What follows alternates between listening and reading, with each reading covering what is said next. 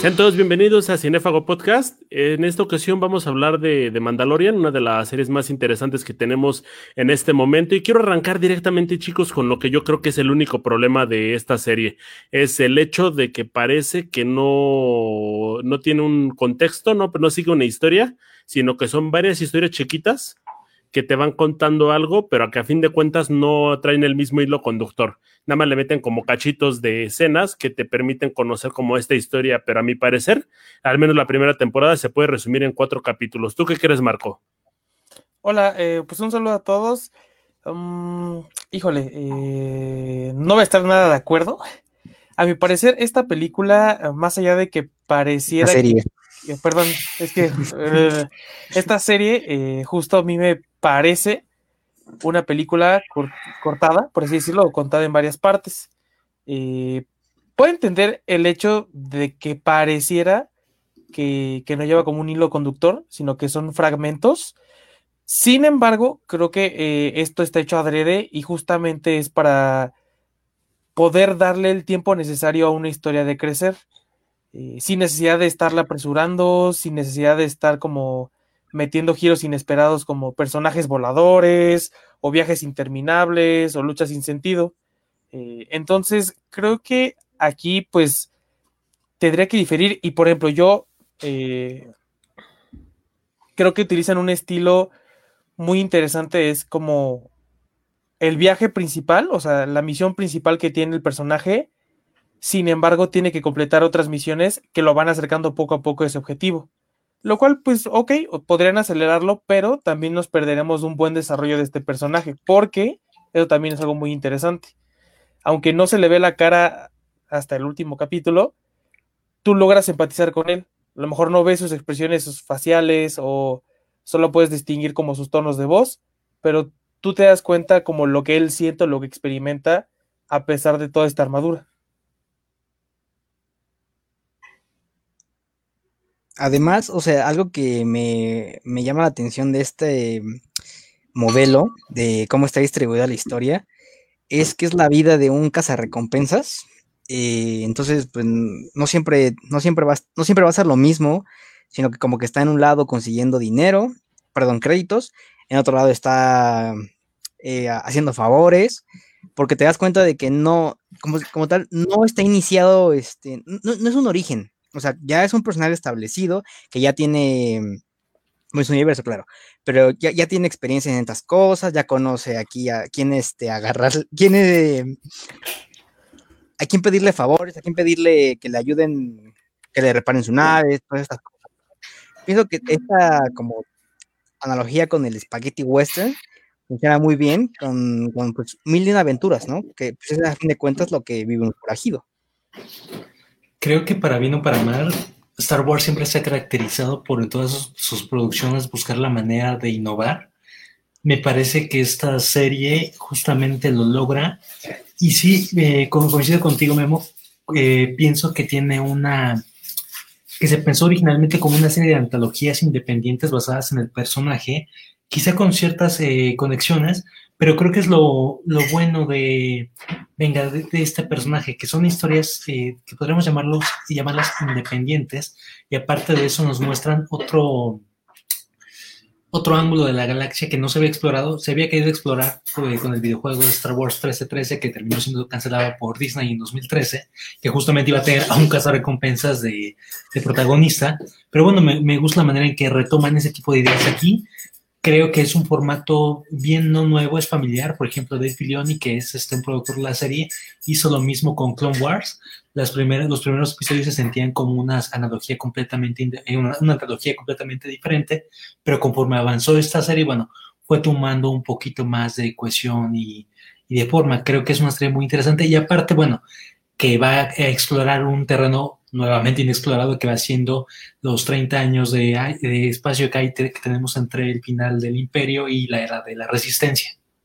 Es, no creo que este tipo de narrativa sea malo, creo que es muy ágil, es muy divertido y te permite explorar muchísimo lo que es el universo de Star Wars. Y me encanta, me encanta, me encanta que hacen lo mismo que hicieron en Clone Wars con Bounty Hunters, el episodio 17 de la segunda temporada, donde hacen prácticamente un homenaje a Kira Kurosawa, o alguien también lo puede ver como un plagio, pero es prácticamente los siete samurai, ¿no?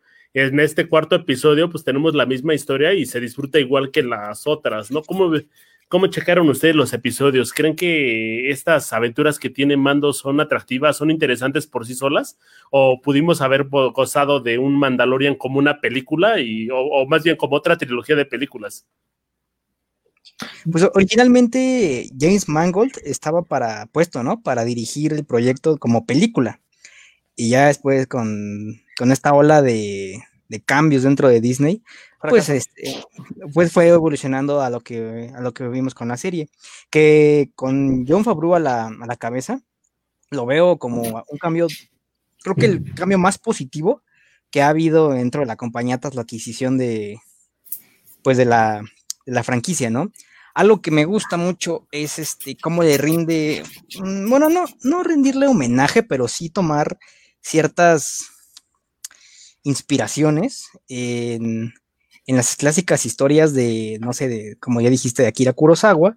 Por ejemplo, esta mm, con, Baby Yoda, que muchos, muchos dijeron, no, es que está, no, está casi casi copiando la historia de, de Wolf and Coop, de este como forajido que anda cuidando al niño, desde, desde 76 me parece. Eh, pero no, pues aquí, ok, no es lo que cuentes, sino cómo lo cuentes, ¿no? Y aquí el secretismo que se llevó con Baby Yoda, porque nadie lo conocía, y de hecho creo que nadie lo esperaba, ya hasta que se emitió por primera vez en Estados No spoilers, no spoilers, no spoilers, no spoilers, no quiero conocer el nombre. ya hasta que se conoció, en, bueno, el, capítulo fue emitido en Estados Unidos, y fue todo un meme mundial a, finales del 2019, porque está hablando Baby Yoda, pero ¿por qué es tan famoso Baby Yoda? Pues solo velo, ¿no? O sea, esos ojos te dicen todo. Aparte, bueno, creo, este, creo que Manglot no estaba, eh, por ejemplo, a bordo de una película basada en Boba Fett. Creo que él estaba eh, en una de Obi-Wan. Josh Trank era, el, según yo, el que iba a estar al frente de la de Recompensas. Creo que haberlo quitado y haberlo hecho formato de serie fue lo mejor que pudo haberle pasado a, a la producción. Siento que sí funciona mucho este formato porque pese a que sí tenemos una cierta conexión, es interesante ver cómo se enfrenta a diversos problemas y la manera en que los va resolviendo. No nada más, por ejemplo, como, como una película grande de, ok, tengo que tirar al gángster del crimen de tal planeta, no, o sea, vamos conociendo un poco más a él, vamos conociendo eh, el personaje. Me parece, por ejemplo, que la manera en que vamos viendo eh, su pasado es muy interesante, es una cuestión que no se había visto también en el universo de Star Wars. Vamos viendo cómo eh, la guerra de los clones y los separatistas llegó a afectar directamente a él. Estamos viendo un enfoque humano de un niño cómo está viendo que está siendo destruido su planeta. Es a, a partir de ahí donde siente la conexión con Baby Yoda. A mí me ayudaron los mandalorianos, yo tengo a este niño, yo lo voy a proteger como a mí me protegió el credo de los mandalorianos. También a mí eh, un punto que me parece fortalece esta serie y que la hace eh, distinto, por así decirlo, a, las a los demás proyectos que se han realizado de Star Wars. No digo que sean malos, solamente que, por ejemplo, eh, Rebels, pues está interesante, pero sigue siendo la historia de un Jedi, ¿no? Que, pues, o bueno, un aprendiz. Y siempre vemos este enfoque, eh, sí, de los buenos, pero realmente como o de algún soldado de la República o de algún Padawan que intenta ser Jedi. Realmente no conocemos eh, o muchas historias, como puede ser el caso de, por ejemplo, de un Mandaloriano, ¿no? Que es un cazarrecompensas, que sí es muy diestro peleando, pero pues no es un Jedi ni es un Sith. Creo que es, un punto como neutral porque incluso pues llegaron a enfrentarse a, a Jedi y es muy interesante porque eh, nosotros lo vemos como un héroe, pero casi incluso pues yo sí podría calificarlo como un antihéroe que poco a poco se va transformando conforme va pasando la historia. Y creo que también el hecho de tener un personaje que es vulnerable o que no tiene un sable láser a la mano o que no es diestro en usar la fuerza, le da un poco más de sabor como a la serie, porque sabes que su vida pues realmente corre riesgo. No porque los otros no lo hagan, pero pues se siente esa vulnerabilidad. Eh, además, no sé, creo que también el hecho del casco le da esta, esta como parte de, no sé, como de... Misticismo. Ajá, de misticismo, por así decirlo, el personaje. A mí en lo particular, o sea, no es que estuviera mal, pero me hubiera gustado que nunca, nunca se hubiera visto el rostro. Es una ofensa a Pedro Pascal, pero bueno, a mí me hubiera gustado que no se lo hubieran quitado. Y creo que en este aspecto de los mandalorianos es bellísimo en el aspecto de que traen el credo, traen el misticismo, traen como todo esto detrás este, de los personajes que igual y los fans quisieron ver con Boba Fett, pero jamás se les mostró, ¿no? Y es muy, es como traslapar todo lo que los, los fans querían en una película, en una producción de Star Wars y dárselos como tal. Entonces lo siento como algo donde sí se, eh, se fijó en lo que quería el público ver y se hizo de manera adecuada. Creo que el, el, hecho de que sea una serie como independiente, que no tenía que estrenarse, por así decirlo, en, en cierto periodo de tiempo o seguir ciertas continuidades, le dio prácticamente la carta abierta a Billion y a Prebu para, bueno, para poder maquilar esta serie como se debía.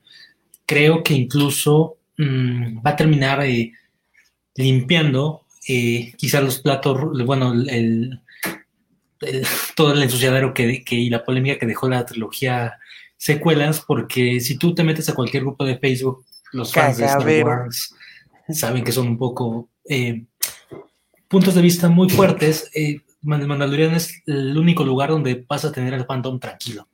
Realmente te está mostrando algo que no habías visto, algo interesante. Como mencionó Marco, esa onda del personaje ambiguo me parece que es algo que no se había explorado y bueno, que puede jalar muchísimo. Y es curioso porque, o sea, las últimas producciones de Disney con Star Wars han sido altamente criticados. Eh, el despertar de la fuerza, pese a que fue bien recibida por la crítica, audiencia, falta, no faltaron los, los fans que dijeron, es que es un copia y pega del episodio 4 de Una Nueva Esperanza. Y sí, claro. Después vino los últimos Jedi de Ryan Johnson, que quiso inno innovar, innovar entre comillas, y lo cual eso uh, unos lo, lo, lo, festejan, otros lo glorifican, otros no lo bajan de algo totalmente repudiable. Rogue One, pese a que también es de las películas más apreciadas por el fandom, eh, aún tiene sus detractores, ¿no? Pero ¿qué pasa? Llega de Mandalorian, que es una apuesta muy arriesgada, ¿no? Dicen, ok, vamos a tomar algo que no es los Skywalker eh, y les presentamos una historia que, venga, se ha visto en el cine y la televisión con el forajido que debe cumplir la, el acometido, ¿no? Pero nos lo presentan con toda esta mitología nueva, del credo, ¿no? Entonces, es, es una movida arriesgada que, se, que salió bien, porque desde un principio se sabía a dónde iba a llegar, se tenía un enfoque claro, y es precisamente también porque conocían a los fans, sabían lo que les gusta y también se sabía cómo ejecutar esto. Yo, yo por ejemplo, ahorita de lo que comenta Daniel, me, me lanza todavía más interrogantes, ¿no? O sea, sabiendo qué es lo que los fans querían supuestamente, porque también hay que dejar en claro que creo que uno de los fandoms más difíciles de complacer es el de Star Wars. Sin duda. O sea, creo que es uno de los más, más difíciles de complacer y también a veces hasta más tóxicos. Si no Entonces, es que pues, puede ser, ¿eh? Bueno, es que también los de Marvel a veces suelen ser sumamente. Los de Harry Potter, hay como que. Ah, ah, sí, sí, sí. No, no, no, pero o sea, chéquense, perdón por interrumpir, Marco, pero solamente he visto una película que se dedique al fandom para hablar de qué tanto hate le pueden echar al creador. Y cuando puedan, vean este, la gente contra George Lucas. Y es bellísima porque te habla de todo eso. Perdón, Marco, continúa. No, no, no. De hecho, es un punto bien interesante porque eh, recuerdo que cuando salieron las precuelas, también mucha gente, eh, los así como boomers, boomers, boomers, decían, no, es que las precuelas son un asco, están arruinando la, la trilogía original, George Lucas ya solo quiere dinero, ¿no? Sí. Y ahora, o sea, justo están diciendo, esos mismos boomers, boomers, dicen, no, es que Filoni es el, es el Padawan ideal de, de George Lucas y está redimiendo lo que hizo la, la nueva saga de Skywalker. A ver, güey, entonces, ¿sí estás de acuerdo o no estás de acuerdo? O sea, luego caen en esas contradicciones. Y con esto, o sea, retomo como el punto de, creo que también el hecho de que esta serie no fuera esperada, no en el sentido de que nadie la, la quisiera, sino que no era algo que sinceramente mucha gente dijera, ay, güey, es que ya se va a tener de Mandaloriano. O sea, fue ya hasta que salió el primer tráiler que dijeron, pues, a ver qué pedo, ¿no? O sea, a ver, a ver qué sale. Uno, porque pues Disney Plus no iba a estar al acceso de todos, ¿no? Entonces, pues sí, aunque lo podemos ver de forma no tan legal, eh, de alguna manera, pues también como que dices, güey, ¿cómo lo voy a ver, no? O sea, ¿qué pedo? Y también porque pues los últimos proyectos que había sacado Disney no habían sido nada agradables. Además de que creo que, si no me equivoco, se había mezclado con la noticia de que justo la película de Obi-Wan lleva a ser serie y se había atrasado. Entonces como que la gente ya estaba poniendo más atención en esas noticias. Yo creo que eso al final ayudó a esta serie a que tuviera tiempo de planeación, no se la tomaran con tanta prisa y que la gente fuera con expectativas no tan elevadas y eso también favorece a esta serie. Y no porque es una serie mediocre para nada, sino que no, no llegas como con esta cuestión ya eh, predispuesta a un proyecto porque pues realmente no le, no le diste tu tiempo como de investigar acerca de ella, ¿no? A lo mejor sí hubo gente que le llamó la atención luego, luego, pero yo me atrevo a decir que la mayoría no le estaba esperando, como por ejemplo estarían esperando la serie de Obi-Wan. Y al final, eso también es un éxito porque pues, o sea, estamos hablando de una serie que pues sí, ahorita ya, ya incluye algunas cosas de Jedi, pero en su inicio, que te digan una serie de un pistolero, pues sí, mandaloriano, pero pues no haber nada de la fuerza, pues no suena nada atractivo, así a, grandes rasgos, pero ya que te metes y empiezas como a ver toda esta historia detrás, está muy interesante. También creo que es una... porque... Anda, anda, anda. Es curioso porque las desgracias que ahí estaban ocurriendo con Disney favorecieron a todo esto. Se me olvidó mencionar hace rato el recibimiento ácido eh, de Han Solo, ¿no? El cambio de directores. Eh, ahí pienso que Han Solo aspiraba a ser lo, más o menos un, estilo de lo que es de Mandalorian, ¿no? Claro que se truncó por el cambio de directores, eh, por las modificaciones, reshoots, etcétera, ¿no? Y pues el, fiasco que hubo con, me parece, Electronic Arts, de, por todo esto, los loot books, ¿no? en su juego de Battlefront de Star Wars. Entonces, como que la, marca estaba manchada a más no poder. Viene, viene esto, viene Baby Yoda y nos levanta los ánimos, ¿no? Creo que también la serie es un poquito tramposa en este tipo de cosas, porque tenemos muchos elementos que ya conocemos de la saga y aquí los vemos como replicados de otra forma por ejemplo, el mismo personaje, ¿no? Pedro Pascal es un personaje muy, muy, muy rico, muy interesante, pero prácticamente lo que estás viendo de inicio es a Boba Fett. Baby Yoda, ves a Yoda, o sea, de entrada, pues no, o sea, de todos los episodios le dicen child, child, child, child, child, y la gente Baby Yoda directamente. Eh, cuando ves a, Griff Carga, que lo hace Carl Weathers, el gran Apollo Creed, no, díganme que ustedes si no pensaron que era Lando en un inicio, o sea, lo llegas a ver y dices, no mames, es Lando, ¿qué hace ahí? Entonces, creo que son este tipo de cosas que supieron este, aprovechar muy bien de una manera, yo la llamo tramposa, pero que disfrutas muchísimo como fan, ¿no? Y es que aparte, eh, la, manera en que lo, muestran, que, venga, nos están mostrando que la galaxia es mucho más grande de la saga Skywalker. Por ejemplo, eh, en el episodio cuando le ponen el Beskar a, a, Dean, eh, están mencionando sobre los Jedi, que es una religión, y tal cual, Mando es de un Jedi, o sea, ¿qué es esto? Y, eso me parece muy interesante porque te permite o te abre el espectro para otras historias iguales, donde los Jedi son un mito, donde prácticamente las historias como mando de el más fuerte en la galaxia es lo que, lo que sobrevive día a día, ¿no? Y más, bueno, en este fandom que sí es como un poquito complicado de complacer, pero creo que complicado a secas. Creo que en el universo expandido, ahora, ahora Universo Legends, había muchísimo para, para explotar. Considero que también hay una onda de mercadotecnia. Eh, yo eh, creo que de licencia, alguna vez por ahí un youtuber mencionó que eh, Disney tiene una teoría maligna para matar a los personajes clásicos de Star Wars porque se supone que George Lucas seguía recibiendo regalías de muñecos de Luke, de Han, de todo lo que él había creado. Creo que por eso podría ser que esta serie no sea enfocada en Boba Fett, que también me parece un gran acierto que sea un personaje que no sea Boba Fett, porque pese a que Boba Fett es más conocido por lo que ha hecho en el universo expandido realmente que por su diálogo en la película de Pon al capitán solo en la nave.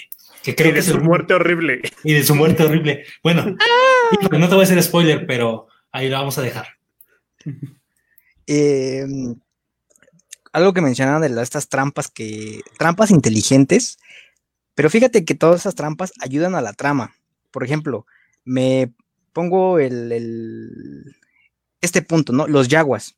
Los yaguas, cuando salen ahí, no están colocados para que el fanático acérrimo, así, boomer, este, diga, güey, salieron los yaguas, como por un segundo. No, los yaguas están ahí para servir al propósito de la historia. ¿Por qué? Porque le están pidiendo a Mando que recupere este orbe preciado, que a fin de cuentas resulta ser un huevo que se comen en un 2x3.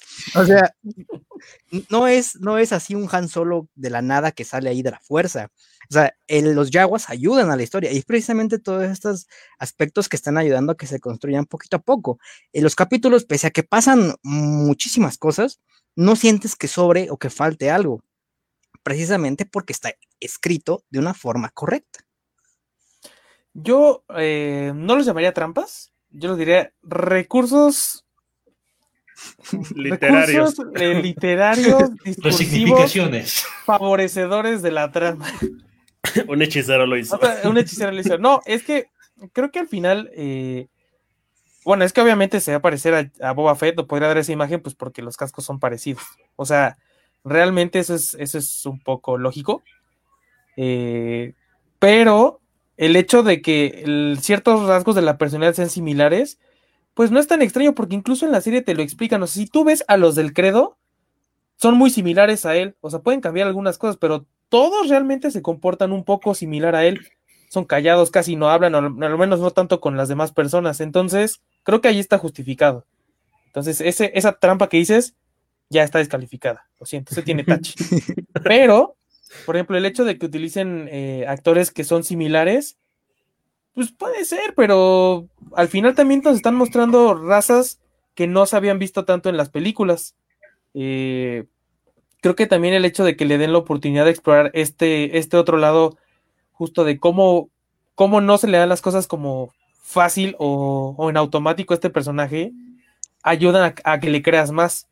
Justo cuando consigue el, el huevo, o sea, está casi casi a punto de, morir. De hecho, desenvaina el cuchillo y está listo como para morir peleando. Y es el niño quien lo salva. Entonces, o sea, al final, el niño, de Child. Entonces, este, bebé Yoda, Baba Yaga. Entonces, se supone que e, ese, ese momento es como la primera vez en la que realmente hay una conexión como con la fuerza. Y no es alguien que está como blandiendo un sable láser, ¿sabes? Y eso también hace que Amando le pregunte. Y algo muy interesante que decía Axel es cómo, cómo mezclar estos dos ángulos, porque la cultura de los mandalorianos yo creo que se explotó eh, ya hasta la, hasta la serie animada, que fue de Clone Wars, y aún así dejaron muchas cosas fuera, pero hay que recordar que ya pasaron muchos años desde aquella último, bueno, desde aquel último encuentro. Entonces, eh, y aparte esta secta a la que pertenece Dean es una de las más radicales y que de hecho se separó de casi todas por ser como muy, muy radicales en su forma de ser. Y e incluso, pues para Dean cuando dice, no, pues los Jedi, y dice, ¿quiénes? Los hechiceros, o sea, están hablando como de, estos seres o de estos maestros Jedi como si fueran brujos, ¿no? Entonces, eso también creo que me, gusta porque no da nada por sentado. O sea, no es como que el, eh, no es como que él lo sepa todo. O sea, también notas que él está aprendiendo, va descubriendo cosas. Luego me sentía cuando veía la serie como en el Club de los Cinco, de Breakfast Club, porque todos los personajes son muy, muy diferentes entre sí, y, pero tienen, son muy, tienen una química muy orgánica, son muy divertidos de ver. Por ejemplo, ver a IG Eleven junto a Quill y junto a Mando y prácticamente todos medio odiándose, queriéndose y demás, lo hace muy rico. Me gusta muchísimo esta química que traen los personajes y creo que crecen, se muestran y cada uno le saca el brillo a otro y todos, todos, todos le sacan brillo a Pedro Pascal, que está excelente toda la serie. Aparte, no sé, creo que mostrarnos como, eh, como personajes diferentes que no son correctos da como un, buen acierto a la serie. Otra cosa que me gusta que ahondan mucho es eh, el remanente imperial, ¿no? Lo que queda del imperio. Que si bien tú ves el retorno del Jedi y Palpatine muere, tiran su estatua en Coruscant, etcétera, etcétera, pues tú sabes que eso no se acabó en un día, ¿no? Es como sigue esta disputa, o te muestran esta disputa galáctica, no directamente, es un poquito como Alien, ¿no? Que no veías el monstruo directamente ahí, nada más como ciertas nociones que te iban diciendo hacia dónde iba, iban estas ondas, pero bueno, que te muestra que el Imperio sigue con todo, con todo su potencial. Por ejemplo, el personaje, ya, ya todos acabaron la temporada, ¿no? Para hablar de Giancarlo Esposito. Sí, adelante. Por ejemplo, el personaje de Giancarlo Esposito me parece que es un buen villano.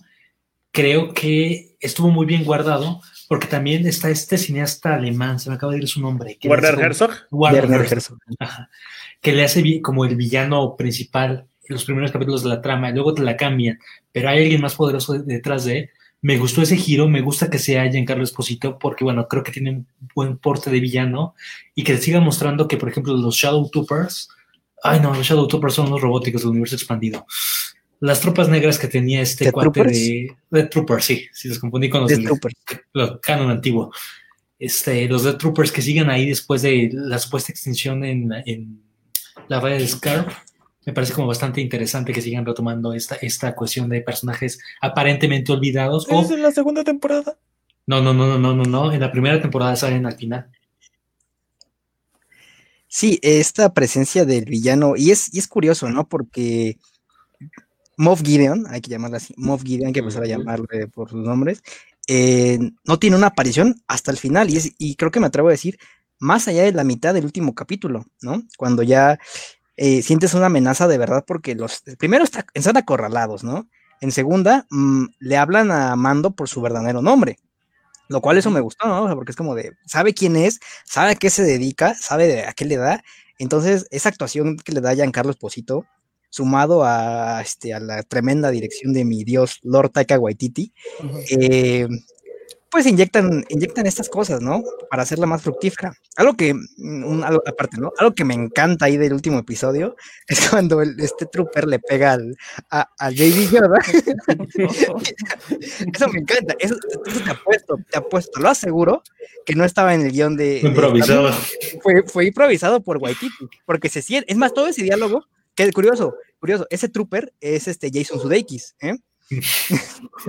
Entonces es muy propio de, de tanto de Waititi como de Sudeikis. Aparte la burla ahí a su puntería, ¿no? O sea, creo, creo que ese capítulo es, es muy bueno porque Tai- Taika Waititi de cierta manera se burla de se burla de la saga pero de una manera inteligente, ¿no? ¿Cómo es posible que soldados de élite del imperio no puedan dispararle a una simple lata? O sea, como Sí, con sus estas cuestiones de su plática como personal toda tonta, o sea, que son como, como personas comunes y corrientes pese a todo. Sí, pero yo creo que si les hubieran dado puntería nos hubieran costado mucho trabajo de entenderlo y hasta nos hubiéramos enojado. Pero quiero hacerte una pregunta, Marco. Ya cuando viste a Esposito, bueno, a Moff Gideon, ¿no empezaste a pensar en metanfetamina o llegaste a, a decir que estaba cerca de Breaking Bad? el compuesto no sé, B. hay, hay personajes que, o sea, hay actores que siempre tienen como la pinta de malo y él es uno de ellos, o sea, porque también sale justo en Breaking Bad y eh, para los amantes de los videojuegos sale en el en Fable, creo que es el último, No, en Far Cry. Far Cry, perdón. Y es Cry. malo de, este, ¿cómo Ajá. se llama? De The Voice. Ah, es cierto, también es el Sí. jefe de Mr. Edgar. Mr. Edgar se llama. Mr. Edgar, sí. Entonces, eh, no sé, creo que él el papel de malo siempre le ha quedado muy bien. Eh, curiosamente, también las series en las que participa siempre salen con premios, entonces seguramente esta serie se va a llevar algún premio. Eh, eso también, y ya como personaje, pues creo que el hecho de que hayan guardado muy bien al, a, a, digamos, a este villano final, por así decirlo, también deja muchas más preguntas, porque eh, justo, bueno, ya hablando del final, cuando se estrella de la nave y sale con el sable oscuro, o sea, justo cuando salen los yaguas y enfocan a la nave, se, se da a entender es como, ah, güey, pues va a salir de ahí, ¿no? Entonces, este, pero, Pero justo- ¿cómo sale de ahí? Ajá, ¿cómo Exacto, sale? cuando sale con el sable, el sable láser oscuro, dije, ah, no, pues qué pedo, no, esto está, o sea, está, esto está muy intenso. Y la verdad, eh, yo digo, no sé qué opinan ustedes, para mí, la serie se puede ver si no eres un gran conocedor de Star Wars, pero se disfruta más si has visto, aunque sea, por ejemplo, la serie de Clone Wars o, o tienes una noción como más amplia de las películas. Se disfruta Ujú. muchísimo más, creo que la disfrutas mucho más mientras más sepas de, del universo, porque hay varios guiños y, y varias, este, como, pues, easter eggs, por así decirlo, que tampoco son así como súper forzosos, ¿sabes? Eso también lo que me gusta de esta serie, porque eh, una de las excusas de idiota de Ryan Johnson era como, no es que hay que innovar porque mucha gente no conoce la historia de, de Star Wars. Y a ver, tomando leche azul. o sea, ajá, o sea, a ver, disculpa, señor, pero este yo creo que la serie también es un buen ejemplo de que se pueden hacer historias y no necesariamente tienes que ser un experto de Star Wars para entender más o menos de qué va este pedo. O sea, porque al final sí conecta con, con parte de las trilogías anteriores, pero pues justo sigue como parte de esta historia. O sea, realmente no, no está dependiendo como de todo un background gigante para que avance esta historia. O sea, te cuenta que están en un futuro después de que derrocaron un imperio. Y ya, o sea, y tú conforme vas, ves cómo avanza la serie, te das cuenta que pues este vacío de poder que está tratando de llenar muy mal la nueva república, pues orilla justamente a que este tipo de personajes tengan que recurrir justo a hacer cazarrecompensas, eh, existan todavía estas fuerzas que quedaron del, ex imperio. Entonces, no sé, yo creo que eh, también es un muy buen ejemplo de cómo estas historias que aparentemente están como alejadas del hilo principal, eh, siguen, siguen siendo muy, muy buenas ideas, ¿no? Y no es necesario eh, destruir todo lo que ya está hecho como para tratar de innovar y de paso llevarte de corbata toda una trilogía o una franquicia, ¿no? Yo, yo a ver si me preocupo cuánto dinero habrán perdido después de la, de, la segunda de la segunda película, porque, o sea, no, no, no. Y solo para concluir como este comentario, eh, en lo personal, eh, a mí, creo que de las escenas que más me han gustado es precisamente cuando están encerrados, o sea, ya los tiene como acorralados. Y cuando le dice justamente quién es, dice, ay, cabrón, ese güey es, ese güey es otro pedo, ¿no? O sea, como que... Y, justo ya cuando Dean dice, es que él es Moff Gideon y él sabe esto y esto y esto. Y ya es cuando te cuenta como, pues, digamos, la historia completa, ¿no? De, de, de su historia. Yo extrañé un poquito mucho el ver al inicio los, estas imágenes, perdón, las letras avanzando hacia arriba, contándote todo el contexto, pero creo que fue muy acertado el no manejarlas, porque creo que es uno de los pocos proyectos que de Star Wars que las, este, las dejan de lado. Y también me gusta muchísimo esta, bueno, creo que es momento de que empecemos a hablar de Baby Yoda, del buen niño sin nombre, hasta ahorita, no me spoilen. Eh, creo que es muy padre como desahogo cómico, pero está utilizado de manera muy inteligente. Ajá, el muñequito este del que se enamoró Werner Herzog, el hecho de que todo sea prácticamente manual, que sea una marioneta, le da muchísimo encanto y creo que aporta muchísimo a la serie a pesar de que no dice ni una sola palabra. Es que volvemos un poquito a lo mismo. Es mostrar algo que no habías visto antes en Star Wars. ¿Cuándo, cuando, te hubieras imaginado ver a un cazarrecompensas de los mandalorianos cuidando a un bebé? No cualquier bebé, un bebé que es de la raza de los Yoda Qué raro sonó eso. Y aparte, y aparte un bebé que es un Jedi. Creo que es bastante inteligente e interesante. Incluso creo que este personaje fue el catalizador de que la serie levantara eh, prácticamente a nivel mundial. Porque lo primero que se empezó a viralizar al momento que salió el capítulo era el Baby Yoda al final memes del bebé que te voy a hacer, y estaba ahí el Baby Yoda, o sea, creo que... ¿Han escuchado las rolas? Baby Yoda, Baby, Yoda, Floating in a Pod, Baby Yoda. Baby Yoda, sí, y hay un montón de canciones, o sea, y creo que incluso eh, Disney no estaba preparado para el éxito que iba a tener este personaje, tanto que no tenía mercancía para Navidad oficial para lanzar. Creo que sí es muy interesante cómo manejaron este personaje, cómo va de cierta manera... Eh, eh, aprendiendo la atención de Mando, cómo le va haciendo que recuerde su pasado y de cierta manera le va generando una, una onda de redención. Creo que incluso el personaje no, es, no tiene como un alivio cómico tan fuerte hasta el último capítulo, que es cuando lo agarran como bolsa de papas. Fuera de eso, creo que el, el, el Baby Yoda a lo largo de la serie, personalmente creo que no te causa una, un alivio cómico, te causa ternura, te causa risa ya en el último capítulo cuando lo agarran de saco de box. No, pero cuando también agarra el control de la nave, cuando le dice voy a salir, quédate aquí y lo sigue. Sí, que, le quita la, palanquita, se me había olvidado esa, ese detalle. Creo que sí, sí, sí, creo que funciona más como una onda tierna, como una manera de vender juguetes bien hecha, a diferencia de los porks de Ryan Johnson. Pero da más risa, perdón, pero a mí me da mucha risa cuando lo agarran a golpes. Es que es curioso. Yo creo que Disney sí tenía eh, claro que esto iba a pegar. Una, porque es bebé, y dos, porque es Yoda, Baby Yoda. Este, pero no, no, iban a, no iban a esperar que fuera como un éxito mundial, vamos a decirlo de esa manera, ¿vale? Ahora, yo creo que desde Disney les han de decir a, a los, a los encargados de los proyectos, oye, créanos una criatura que se pueda comercializar. En The Last Jedi están los porks, ¿no? En, en el centro de Skywalker, eh, no recuerdo nada, pero están... El droide aspiradora. El droide aspiradora, ándale. En Despertar de la Fuerza, pues está BB-1, ¿no? BB-8, BB-8, BB-8, BB-8. Eh, ¿Qué pasó? BB-1 es otro canal. Perdón. Ah, ah, mira, y en este... The Fallen Order, BB-1. BB-1. BB-1.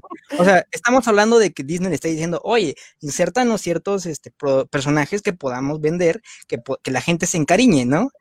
Eh, creo que Ryan Johnson entendió, vale, véndenos a Rose, porfa.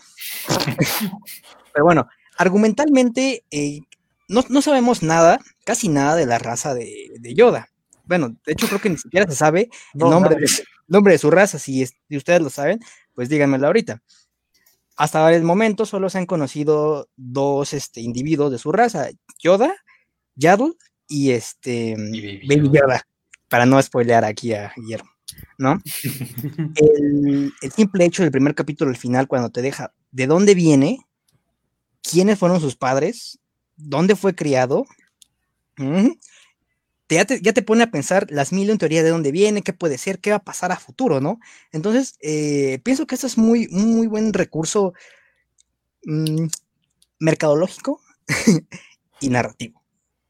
Marco. Eh, y de hecho, eh, también creo que sirve como un personaje para darle balance, ¿no? A, a, a Dean.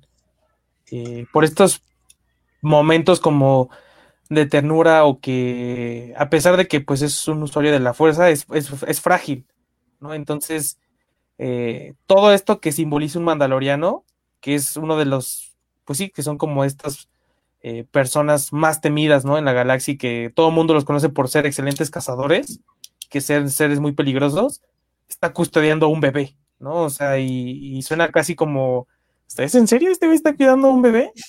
Es, es muy extraño eh, y, por otra parte, así como, como dato curioso, en, ya los diseños finales estaban entre un Baby Yoda, que bueno, terminó siendo este, y un bebé, pero por el estilo de la raza de Java de Hot. Ok. O sea, ese, ese era uno también de los finales, estaba entre esos dos. Hicieron cuenta que pues iba a ser muy asqueroso un, bebé Java de Hot porque... Pues, fue asqueroso en Clone Wars. Exacto. Sí. Entonces sí fue como, no, decidieron mejor optar por, por uno de la raza de Baby Yoda. Creo que al final fue la mejor decisión, porque también dio pie como a la conversación de ideas este, o teorías como muy locas. Hubo gente un poco descerebrada que decía que iba a ser el mismo Yoda. Pero este. En la temporada 2 le cerró la boca y le tiró la teoría bien bonito. Sí, no, no, no. Viajes en el tiempo, Star Wars. que sí hay, pero eso abundamos luego, Rebel, si quieres. Sí, no, y la verdad es que eh, al final, pues, digo, una cosa no está peleada con la otra, se pueden hacer productos y obviamente son para venderse, pero pues creo que si están bien justificados y también no se siente forzado, pues al final del día está bien. Por ejemplo, el, robot aspiradora se me hace como lo más idiota que puede existir. O sea, fue como... Me imagino que la serie se quedaba sin presupuesto en algún momento y querían hacer esto de Java y mejor meten un bebé mensajero de Java para que entre y ya en las versiones remasterizadas ya lo cambian por Java como tal. Pero eh, hablando de efectos, creo que lo que más me gusta de esta serie es que se siente como una película de Star Wars. la, tecnología que es como entre retro, entre cutre, pero a la vez este súper super este, innovadora, lo veo muy padre. Cómo se abren las puertas, parece que hay costas, pues, cuestiones mecánicas. O sea, si hay un set, si hay una pantalla verde de, de fondo, pero sientes que las cosas están ahí y que se mueven por, por tecnología de ese, de, este, de ese universo. Y es lo que más me gusta a mí y es más lo que más disfruto. Y es que aparte creo que los productores de la serie comprendieron muy bien las críticas prácticamente a toda producción de Star Wars en su momento. Porque cuando fue el momento de las precuelas, la gente decía, es que no hay efectos prácticos, es que todo es generado por computadora. Y Abrams quiso jugar un poquito con las cosas, pero narrativamente quizá no le funcionó como esperaba. Y bueno, aquí me parece muy bien cómo combinan los efectos prácticos clásicos de Star Wars con los efectos por computadora. Esos vuelos, por ejemplo, de, naves, los viajes espaciales, están muy bien realizados. O sea, es una película de, es una película de presupuesto alto. Eh, prácticamente es algo que tú estás viendo en, en la trilogía actual de Star Wars. E, esto de que jueguen un poquito con las marionetas, aparte de que le da, por ejemplo, eh, otra vez retomando al Baby Yoda, cierta ternura, pues es de cierta manera como una carta de amor a, los fanáticos que les gustaba ese tipo de efectos y saben que un efecto así no va a envejecer tan mal como por ejemplo el Java eh, versión computarizada para 1997 donde Han Solo hace un brinco todo extraño para pisarle la cola, ¿no? O su movimiento extraño de ah, voy a esquivar el badazo. Sí. Han Solo disparó primero. ¿Sabes también qué, siento que favorece justo a, esta como tecnología mecánica, bueno, efectos mecánicos? Es justo por, por cómo está situada la serie. O sea, contextualizando la serie se da justo después de la caída de un imperio, ¿no? Entonces, como todo este momento de crisis o bueno, de caos que, que está dejando todo este vacío, pues justo puede darse pie a que de repente podemos ver cosas como pues sí, un poco avanzadas, pero la mayoría de la tecnología que vemos ahí está como desgastada o vieja, o algunos lugares lucen como en el abandono, que al final pues tienen que ver como en, los, en los contextos en los que están, ¿no? Y creo que también es un buen ejemplo, un buen punto, porque eh, yo alguna vez discutía con un amigo y le decía, güey, es que, o sea, pues qué pedo con, con el nuevo, con, con la nueva república, ¿no? O sea, literal estaban comiendo camote y este, la primera orden salió de la nada. Y no, o sea, y justo aquí te explican o te dan a entender y tú, y tú te puedes dar cuenta de cómo fue posible que después de que hayan derrotado al imperio, o sea, la nueva república literal estaba comiendo los mocos y pues eso da pie a que a toda la gente a la que abandonaron o dejaron a un lado, pues les dio la espalda en algún momento y pues obviamente la, la primera orden no tuvo como gran problema en irse a otro lado eh, restablecerse y pues empezar a hacer su desmadre. Eso, eso creo que también es, es muy bueno porque no siento que se explique en, las nuevas trilogías, o a lo mejor si a mí se me... no realmente solamente en las líneas al principio dicen, eh, apareció la primera orden, ¿no? O sea, y, de ahí como que arrancan, pero pues no, no hay así como una explicación de, de dónde surgió o qué pedo, a menos que te vayas como a las novelas a leer de dónde salió todo este rollo. Este es precisamente de Mandalorian, eh, que sabe de dónde viene, ¿no? Esta es esta utilización de la maquinaria antigua, eh, sabe, sabe a lo que le pega porque sabe de dónde viene. Cuando Mando está apuntándole con su nave a las naves que lo persiguen o otras cosas así, ah, cuando mira a través de su rifle y ves y esa tecnología como, pues, muy retro. Térmica. gracias. Térmica, cutre, retro. Inmediatamente, inmediatamente sí, te, te remite a la trilogía original, porque sabe precisamente de dónde, dónde está parado esta, esta historia, ¿no? Cosa que, por ejemplo, en la, en la trilogía secuela, pues no, si estuvo presente fue como pasado muy desapercibido o no se le dio el detalle que se esperaba que se le diera. Hay otro aspecto que me gusta mucho, es el hecho de que retoman cosas que inclusive de la nueva trilogía.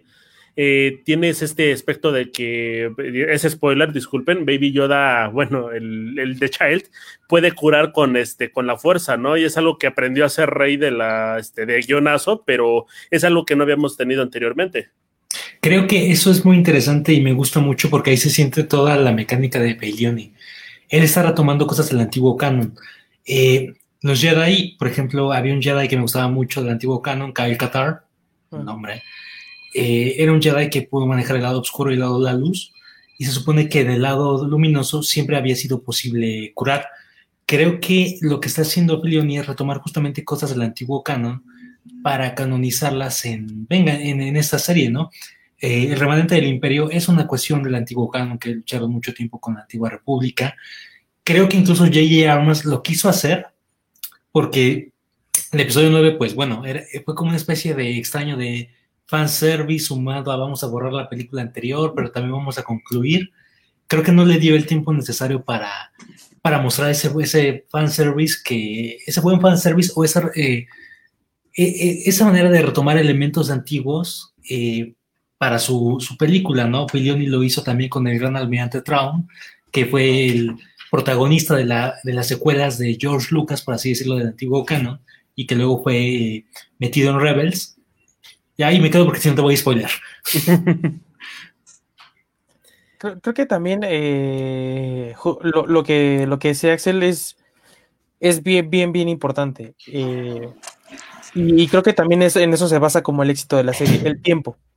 El tiempo para planear y ejecutar un proyecto de este estilo, creo que muchas veces determina qué tan bueno eh, o qué, pues sí, la calidad que va a tener y también qué tan exitoso puede ser. No es una garantía, pero sí te da más armas. Justo lo que pasó con The Rise of Skywalker fue que se juntó con que la gente estaba muy molesta. Eh, digo, al final la película de Solo termina pagando los platos rotos de The Last Jedi. Renunció Colin Trevor. Renunció Colin Trevor. Entonces, o sea, se juntaron muchas cosas, a pesar de que esa, esa historia tenía mucho potencial.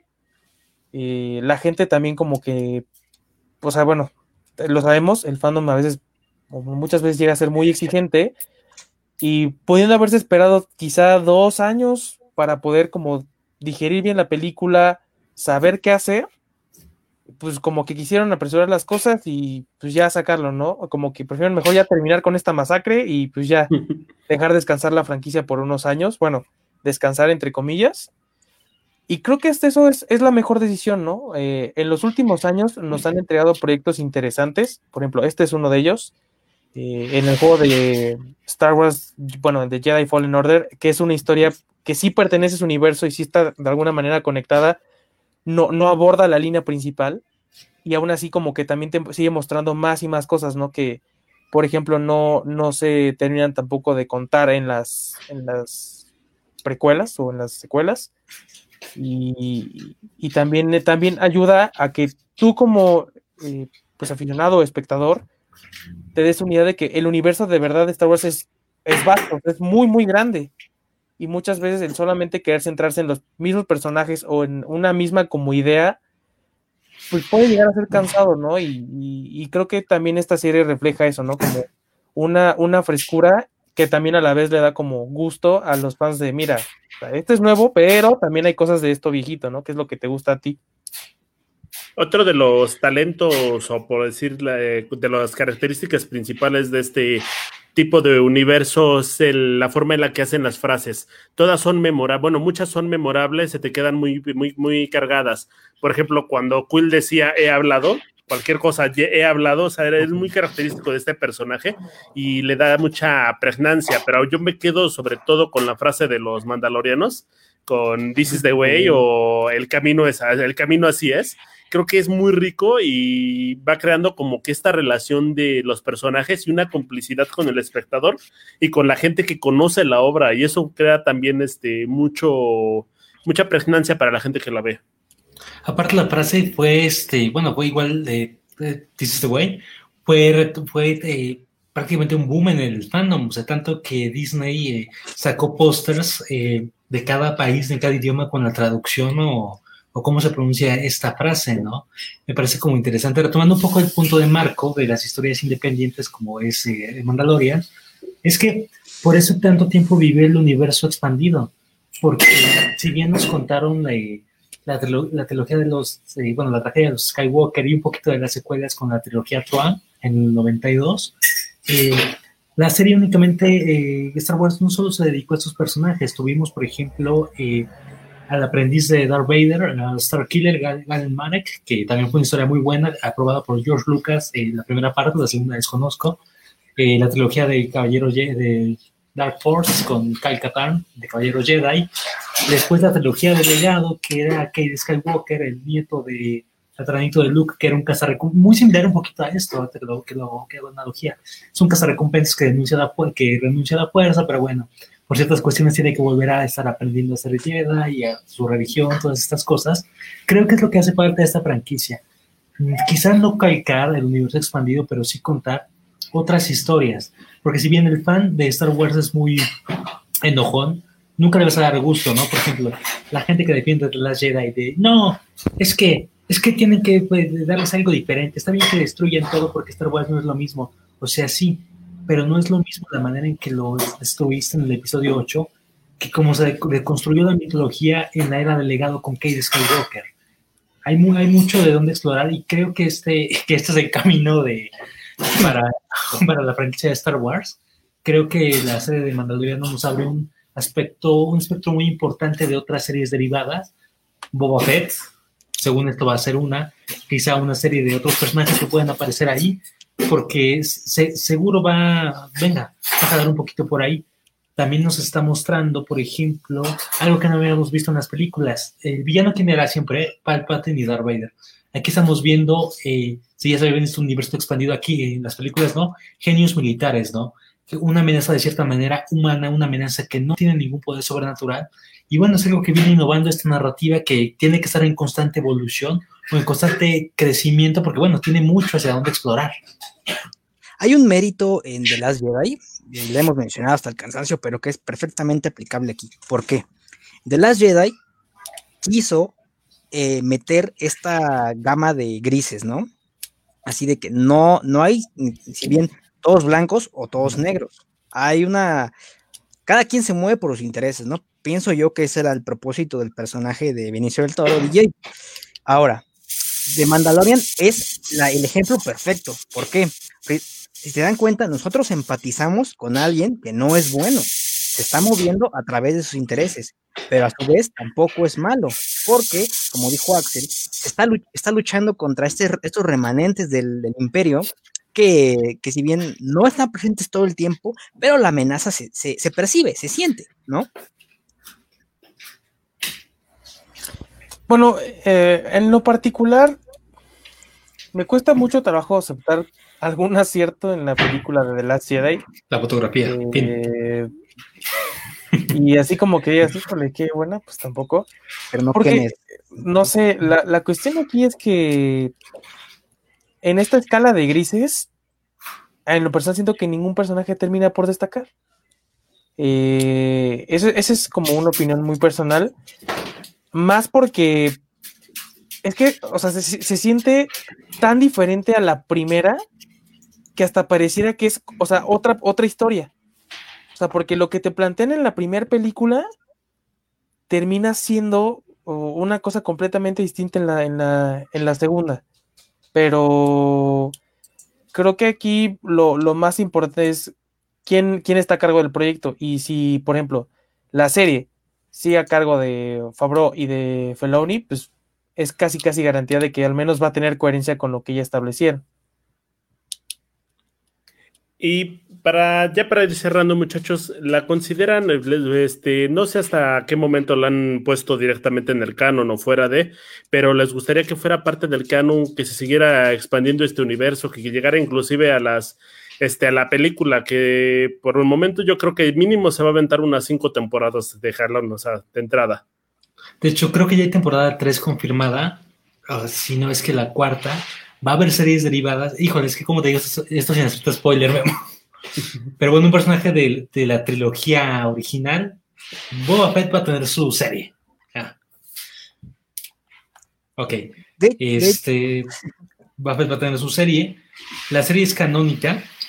Eh, un segundo. La serie es canónica como tal. Eh, creo que se va a explorar mucho. Creo que nos vamos a seguir como nutriendo de la mitología de los mandalorianos creo, más bien pienso, y estoy seguro que va a haber conexiones de Clone Wars con The Mandalorian, al menos conexiones mucho más fuertes de las que quizá podamos llegar a ver en la temporada 2, guiño, guiño. Y bueno, o sea, creo que va a haber personajes del universo expandido otra vez aquí, eh, porque bueno, está Pilioni en la producción, ¿no? Él es lo que va a hacer, va a hacer juntar todas sus series, Rebels, Clone Wars y esta. Creo que la única que no está bajo su tutela es Resistance. Sí, resistencia, ¿no? resistencia, resistencia, pero no lo he visto, no, no me llama la atención. Es el patito de las series animadas. Creo que vamos a tener como un, espectro interesante de Star Wars. Creo que eh, bajo esta premisa de series, al menos en Disney Plus, eh, vamos a poder como levantar un poquito la franquicia e igualarla o quizá acercarla a lo que puede el universo expandir en su tiempo, con muchas historias independientes de los Skywalker que te nutrían como fanático, que había ciertas menciones que decían, ah, esto está pasando al mismo tiempo, me gusta, y bueno, tenemos mucho tiempo, hasta al menos hasta 2023, diciembre, cuando va a llegar la, película de Taika Waititi, que porque tiene ese hombre en la dirección, yo creo que va a ser muy buena película.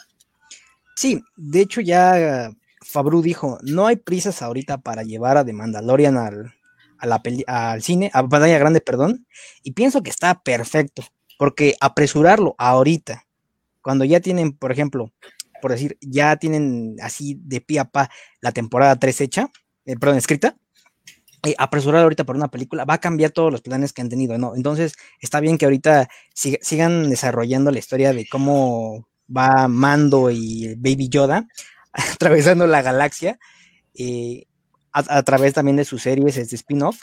Entonces, por el momento está bien, no hay presa para llevarlas a otro lugar. También queremos ver cómo se conecta con Obi-Wan. No, perdón, perdón, perdón. Eh, no, te preocupes. Ese, es antes, ese es antes, perdón. Es que ese es antes, ese es antes. Eh, entonces, todo bien por ahora. Queremos ver la conexión con el siguiente, con el siguiente personaje que está ahí y pues con los proyectos que, que de ahí se desglosen, ¿no? Entonces, por mí bien y Baby Yoda, queremos más golpes ahí. Pues de si es canon, según yo sí es canon, ¿no? O sea, realmente no hay así como duda en eso. Yo creo que también van a sacar varias temporadas. Eh, yo, o sea, no, no digo que ya estén como desesperados por meterlo al cine, pero, o sea, sí, sí es algo que tienen como en mente. Al menos no, quizá no hacer una película, te mando, pero sí, sí incluirlo como en algún proyecto de, pantalla grande, eso, eso sí, sí lo veo muy, muy posible. Y de las conexiones con otros, con otros proyectos, pues hasta Obi-Wan, porque, pues no sé, o sea, pueden conectarlo de alguna manera a través de la fuerza o una cuestión así, porque él, o sea, el viaje es a través del, del niño, pero pues él también está aprendiendo todo esto. ¿Quién salvó el Baby Yoda? Sí, pues podemos tener a un fantasma de la fuerza. Tenemos a un Baby ah. Yoda que necesita ser guiado en cualquier momento. Entonces, entonces pues pudiera ser, ¿no?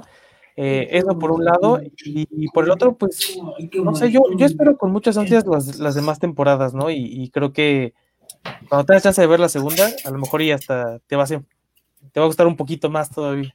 Hasta que espere, no, pues todavía hay que darle el spoiler a la gente porque todavía no acaba y pues hay que esperarse. Chicos, ¿quieren concluir con algo más?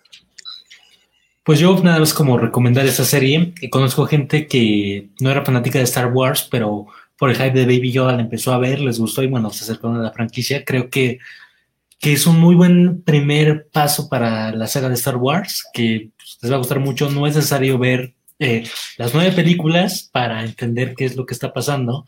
Prácticamente Mando estaría igual que, la audiencia, que es un Jedi, qué está pasando.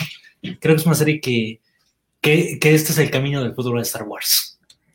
Eh, la serie es un obligatorio, must see, obligatorio. ¿Por qué? No porque sea Star Wars, sino porque la serie es entretenida. Y pienso que ese es el principal aspecto que una serie debe ser, ¿no? Eh, un comentario más del punto anterior es que tal vez a Disney Plus ahorita le conviene más explotar eh, la serie para su plataforma y que siga creciendo, porque si nos damos cuenta, la serie es como su insignia ahorita. No hay otra serie que lo iguale o que se equipare. Es su serie insignia y ya. Em, yo, pues sí, realmente es, he hablado. I've spoken.